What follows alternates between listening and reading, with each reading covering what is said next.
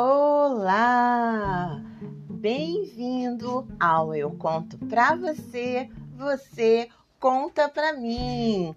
Vamos hoje para a terceira parte da nossa história, O Coelhinho que Não Era de Páscoa, da autora Ruth Rocha. Os pais de Vivinho se aborreciam.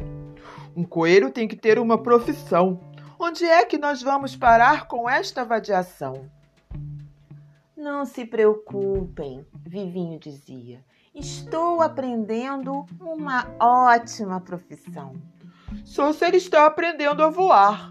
Os pais de Vivinho diziam.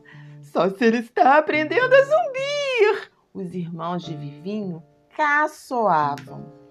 Vivinho sorria e saía pula-pulando para se encontrar com seus amigos.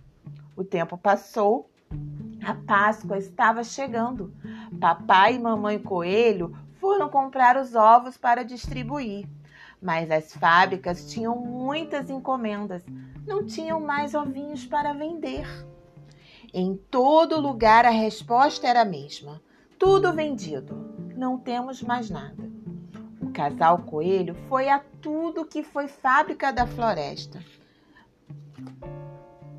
Do seu Antão, do seu João, do seu Simão, do seu Veloso, do seu Matoso, do seu Cardoso, do seu Tônio, seu Petrônio, seu Sinfônio.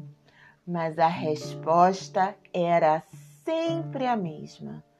Tudo vendido, seu coelho, tudo vendido. E agora? O que será que os pais do Vivinho vão fazer? Será que vai ter ovo de Páscoa?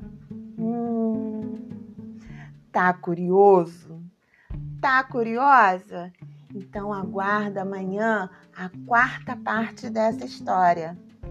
Aguardo vocês amanhã. Beijos!